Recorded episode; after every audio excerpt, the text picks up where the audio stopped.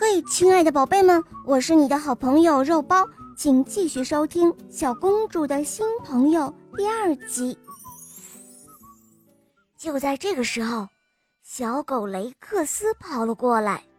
嘿，快点儿，幸运草，我们该玩追逐的游戏了。雷克斯兴奋地汪汪叫着：“哇，好大的狗啊！”贺谢大叫一声，便拖着幸运草逃走了。他不知道雷克斯只是想和幸运草一起玩耍而已。哦，这可不妙！看着两只兔子越跑越远，露辛达开始担忧了起来。我们赶快去找他们吧，苏菲亚对露辛达说。苏菲亚查看着卷心菜谱，没有发现小兔子们的踪影。露辛达搜索着四周的篱笆。依旧找不到小兔子们，我们必须要想个办法。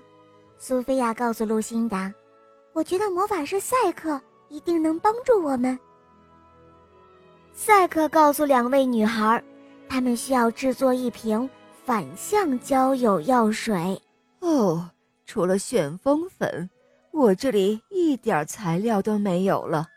好在我有一个材料清单。露辛达看了看单子，他说：“我妈妈有一些希望草。”太好了，苏菲亚说道：“你去拿希望草，我帮助赛克收集其他的材料，然后我再去找那两只小兔子。”苏菲亚请求詹姆士和安博前往皇家预备学校，从花拉校长那儿取来了一些雏菊粉末。随后，他又请求巴利威克去珠宝房取来一些闪光果酱。巴利威克和看守珠宝的皇家狮鹫产生了一点点的争执，好在他圆满地完成了苏菲亚交代的任务，而苏菲亚也终于在城堡厨房里找到了幸运草和褐蟹。我们会制作出反向的交友药水。这样你们就不会粘在一起了，苏菲亚告诉这两只小兔子。但是你们两个必须找到最后的一样材料。哦，到底是什么呢？幸运草问道。金色胡萝卜，苏菲亚回答说。哦，没问题，公主殿下。幸运草一口答应了。金色胡萝卜是鹤蟹最喜爱的食物呢。我说的没错吧，朋友？鹤蟹点了点头，开心的咯咯笑了起来。随后，这两只小兔子蹦蹦跳跳的去找金色胡萝卜了。大家带着所有的材料在城堡厨房里碰头啦。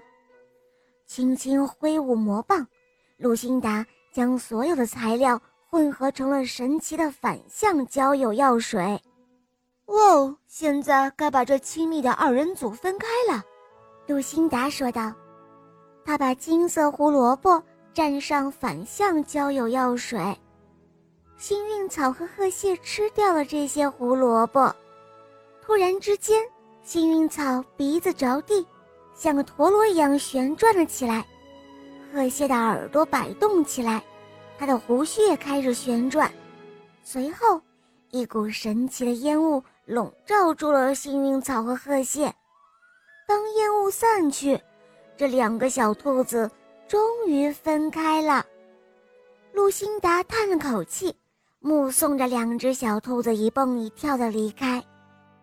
我觉得，不管多强大的魔法，都不能强迫别人产生友谊。培养友谊是需要时间的。